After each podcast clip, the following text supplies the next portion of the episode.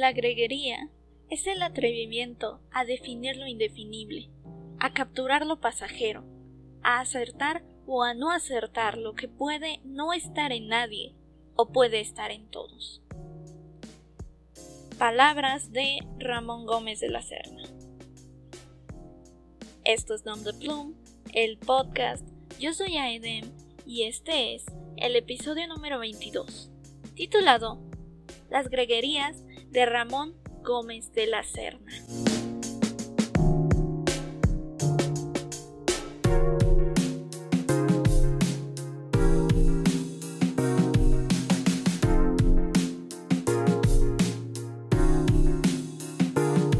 Para el episodio de hoy vamos a hablar acerca de una composición que fue de mucha discusión en su momento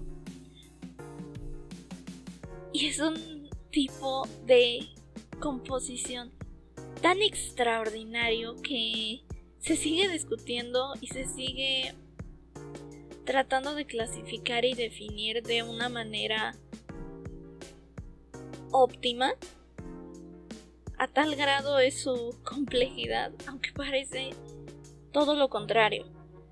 Las greguerías es el como lo han llamado algunos críticos, es el género que inventó el escritor Ramón Gómez de la Serna. Y hace poquito hubo una publicación que sacaron que era que era de la Universidad del Claustro de Sor Juana y me pareció muy interesante porque eran las greguerías pandémicas que quisieron hacer unas composiciones muy similares a las que había hecho Ramón Gómez de la Serna, pero con temática pues de la pandemia. No me voy a adelantar porque les voy a explicar un poquito más acerca de las greguerías. Pero sí es muy interesante verlo desde este punto de vista porque trascendió a su tiempo y es un tipo de composición que resulta muy interesante y un tipo de expresión por lo mismo muy único y muy icónico también, por decirlo de alguna manera. Bueno, para términos contextuales, yo les recomiendo que si no han escuchado el episodio en el que les hablé un poquito acerca de las vanguardias, que vayan a escucharlo porque esto tiene mucho que ver con la importancia de la figura de Ramón Gómez de la Serna y particularmente de las greguerías, por supuesto. Esto nos sitúa en la plena época de las vanguardias. Si ya escucharon el episodio se habrán dado cuenta de que en estos lugares donde se dieron las vanguardias pues eran diferentes países de Europa, por lo menos de las vanguardias que les expliqué en ese episodio. Y entre esos países no estaba España. Ramón Gómez de la Serna es un escritor español que quizá como algunos de ustedes ya se estén preguntando, él mismo se preguntó por qué no había vanguardias en España. Y la respuesta es porque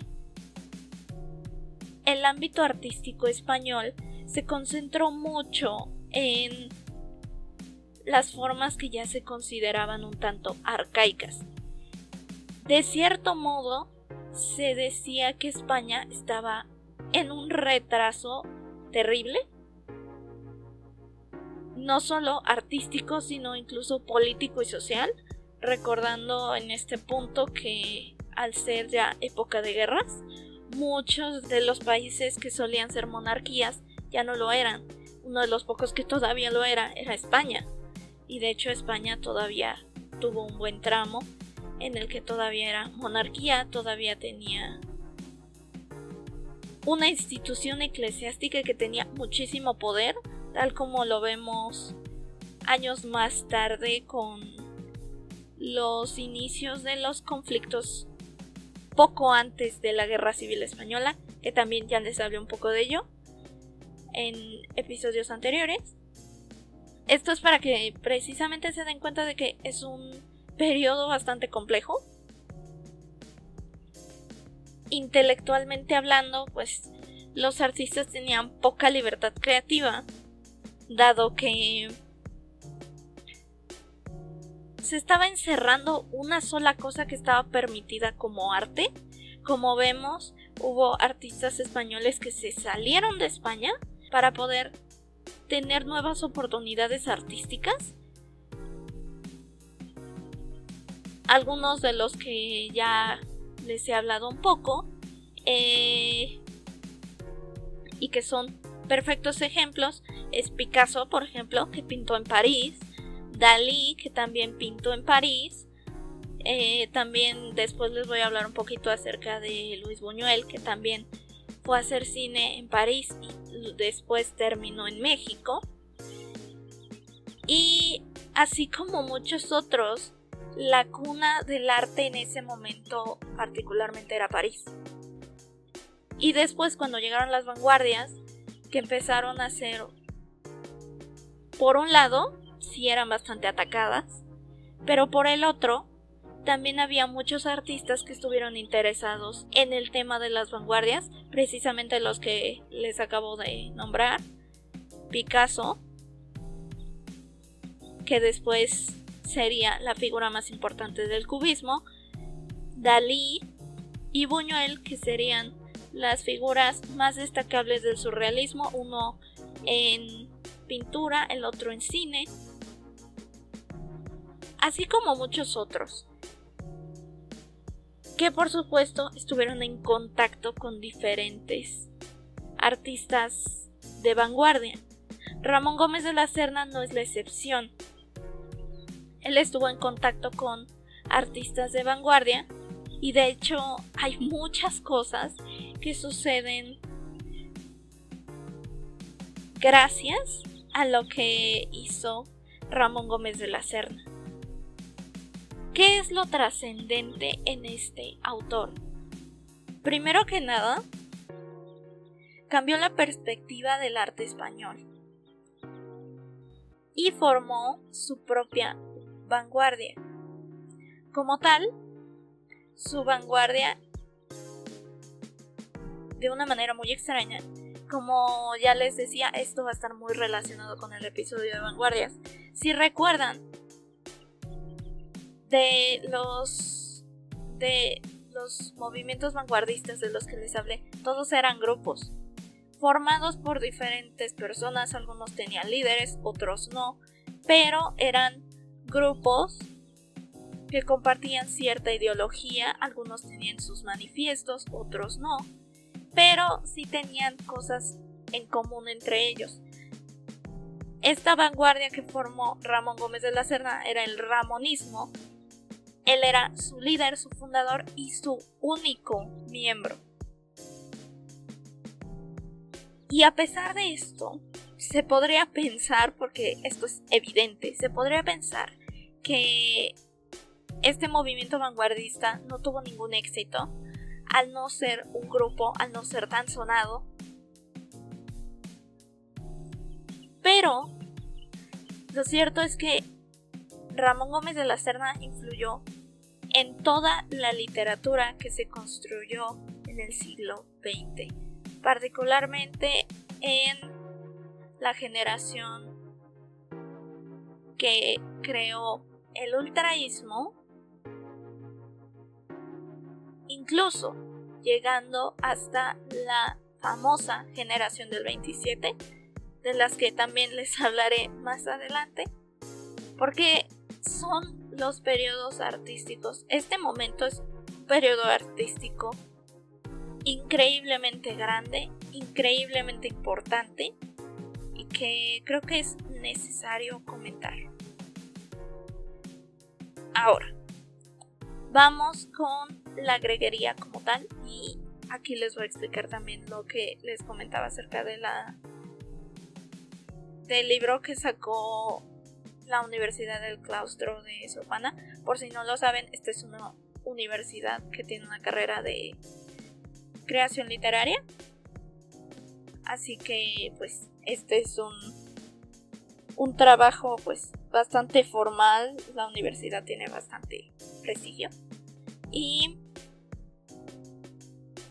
por eso también resulta muy interesante que se dé este tipo de actividad. ¿Qué es la greguería?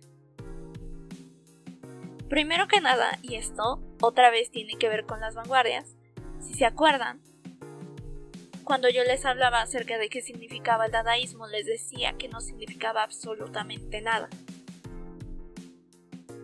Hay una historia, esto viene en un libro que se llama Automoribundía de Ramón Gómez de la Serna, precisamente, que es una autobiografía que hizo en la que se pone a hablar acerca de toda su trayectoria artística y explicar un poco más acerca de esto.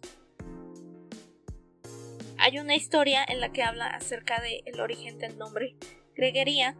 Dice que un día tomó el diccionario, se abrió en una página, encontró la palabra greguería y decidió usarla. La palabra greguería, antes de que existiera este tipo de composición de Ramón Gómez de la Serna, significaba criterio inexplicable. Hoy en día pues es una composición creada por Ramón Gómez de la Serna que influyó en todo el siglo XX y posterior como vemos con esta composición de greguerías pandémicas que les comentaba. Del mismo modo aquí vemos un atentado rebelde contra el arte canónico del mismo modo que hicieron los dadaístas. Si se dan cuenta, esto sucede exactamente igual. Luego, Ramón Gómez de la Serna tenía una tertulia, estas son estas eran muy comunes en la época, y esta es una de las más famosas, que es la tertulia del café El Pombo. Esto también tiene que ver con un poco el dadaísmo también que eh, venían varios escritores, varios artistas y se ponían a hablar pues cuestiones intelectuales.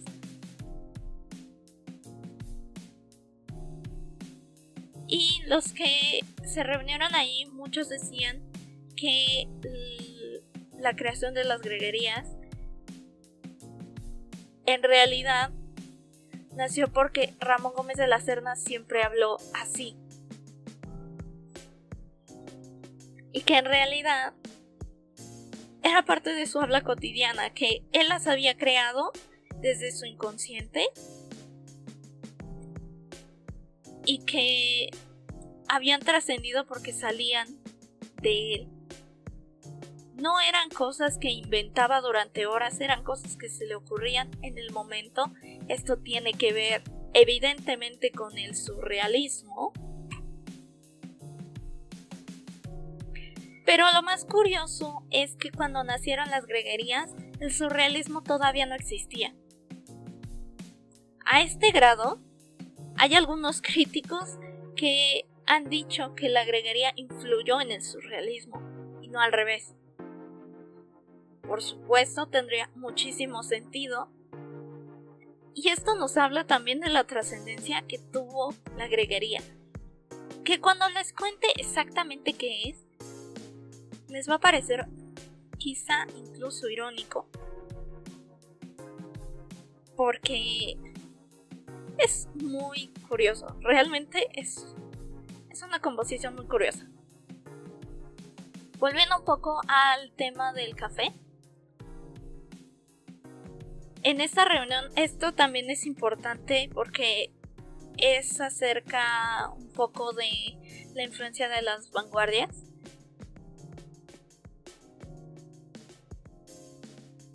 En la reunión nadie se podía sentar y había un puesto que estaba vacío siempre, que era la silla de nadie. Y esta silla pretendía, por lo menos bajo la ideología de Ramón Gómez de la Serna, pretendía quitarle un poco de autoridad al autor. Si recuerdan, esta era un poco la idea que tenían los dadaístas.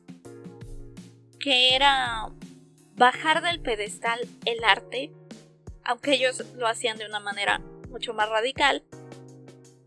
Lo que pretendía Ramón Gómez de la Serna era más o menos lo mismo, porque España estaba encerrada en la idea de que solo había una cosa que se pudiera llamar arte y era lo que estaba ya arcaico, incluso resultaba ya envejecido.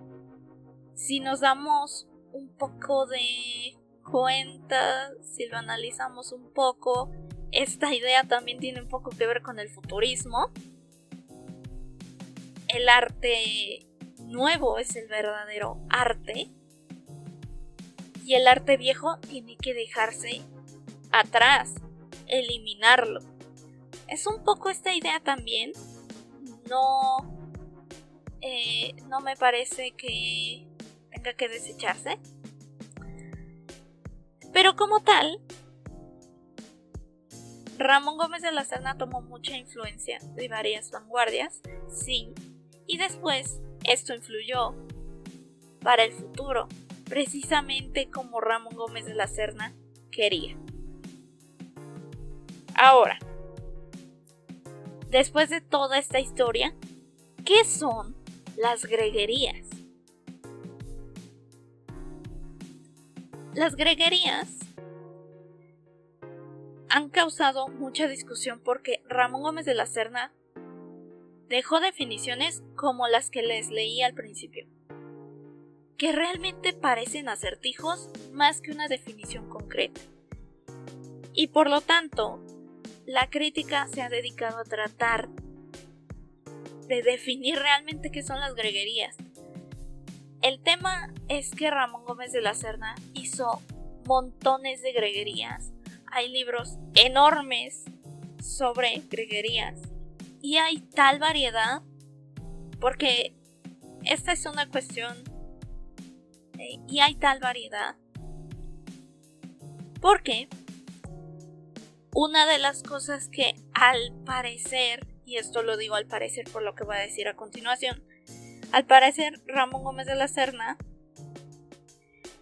dejó una fórmula, entre comillas, para definir las greguerías. Y esta era metáfora más humor igual a greguería. Aquí nacen dos cuestiones que son las que la crítica ha dedicado a discutir. Primero, si llevan humor, ¿qué las diferencia realmente de los chistes? Segundo, ¿por qué no todas las greguerías son humorísticas? vamos un poco más al fondo. Al ser composiciones tan extrañas, a falta de un término mejor,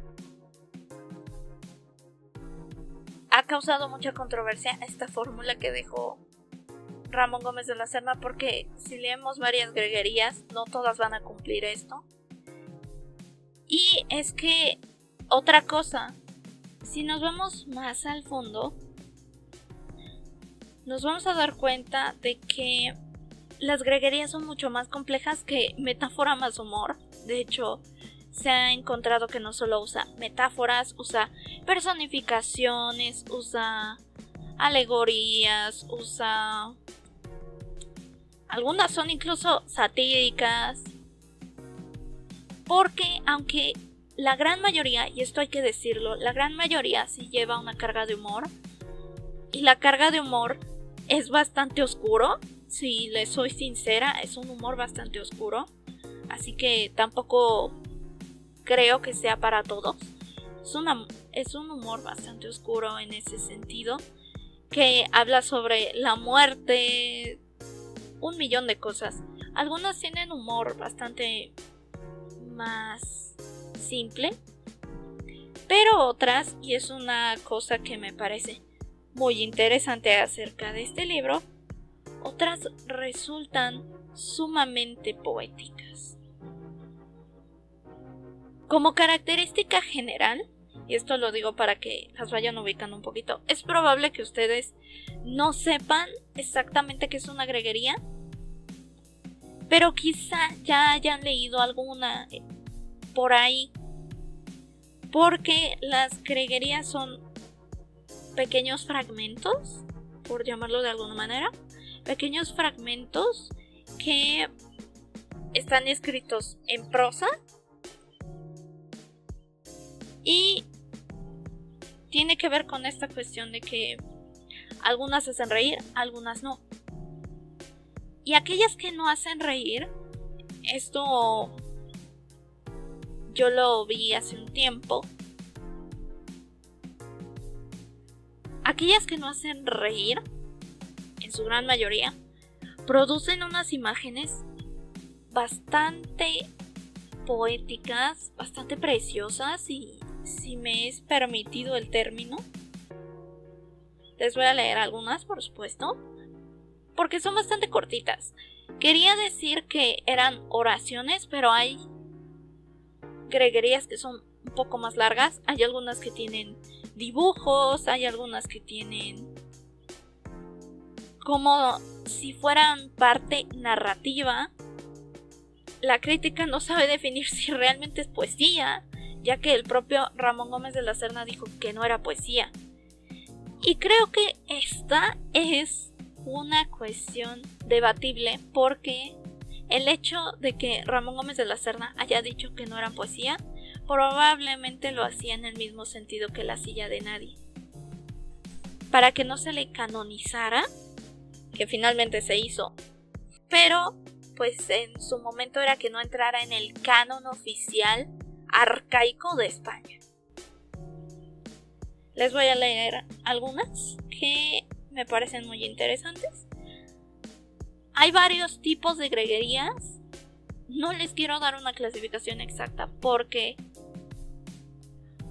entre la crítica han encontrado que hay por lo menos 10 tipos de greguerías y si uno se pone a leer con cuidado, se va a dar cuenta de que hay greguerías que no entran en sus categorías.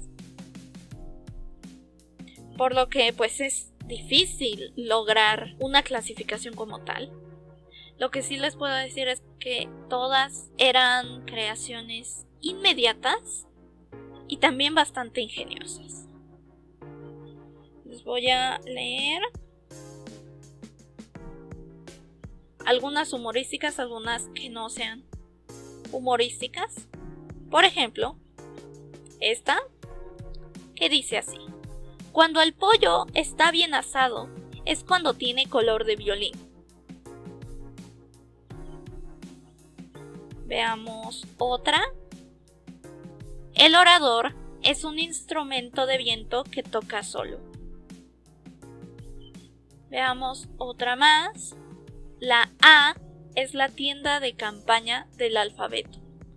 Esto es muy interesante porque es una greguería que juega con la imagen. Ya no está jugando solo con un concepto, no habla solo en un sentido existencialista, porque hay muchas greguerías que son un tanto filosóficas en este sentido, sino que aquí está haciendo físico está tridimensionalizando una figura. Aquí vemos la construcción de imágenes, que para mí realmente es fundamental en las greguerías. No lo cumplen todas y es lo que yo les digo y les insisto. Que las greguerías son tantas y tan diversas que me parece imposible definirlas de una sola manera. Les leo esta, por ejemplo. El sueño es un pequeño adelanto que nos hace la muerte para que nos sea más fácil pasar la vida. Aquí está la otra cosa que también dice la crítica, que se parecen algunas a aforismos, pero vemos que las primeras que les leí no se parecen nada a los aforismos, ni siquiera en un sentido pues exagerado. Esta, por ejemplo, creo que es de mis greguerías favoritas, que dice así. Hay cielos sucios en que parecen haberse limpiado los pinceles de todos los acuarelistas del mundo. Me parece una imagen preciosa y que realmente lo que les comentaba no hace reír, no pretende tener humor, sino que resulta una imagen bastante poética y en este sentido podría bien apegarse a la poesía sin ningún problema. No les voy a leer más porque hay muchísimas. Hay un libro que se llama precisamente Greguerías, en donde compilan todas estas que les leí.